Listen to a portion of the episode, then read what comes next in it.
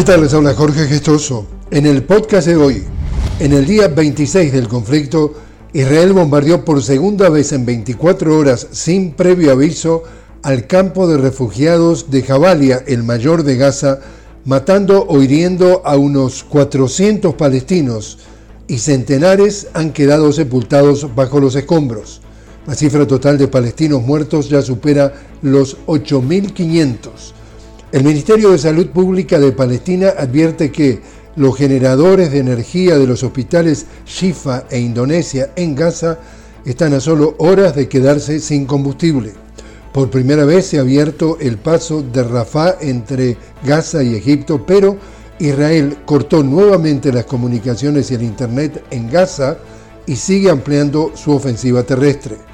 Bolivia rompió relaciones diplomáticas con Israel y anunció que enviará ayuda humanitaria a Gaza, mientras otros dos países latinoamericanos, Chile y Colombia, llamaron a sus respectivos embajadores en Israel a consultas para condenar los ataques israelíes y llamar a un cese al fuego.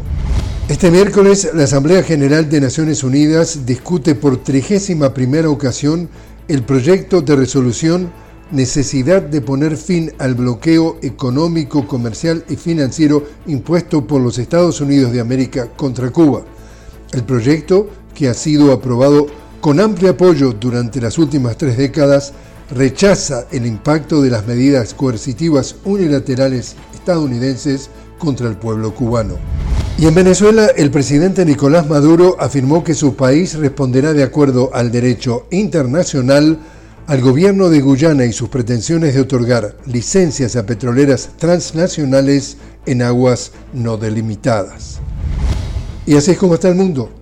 Les habló Jorge Gestoso los invito a que continúen con nosotros en otro podcast de La Noticia con Jorge Gestoso.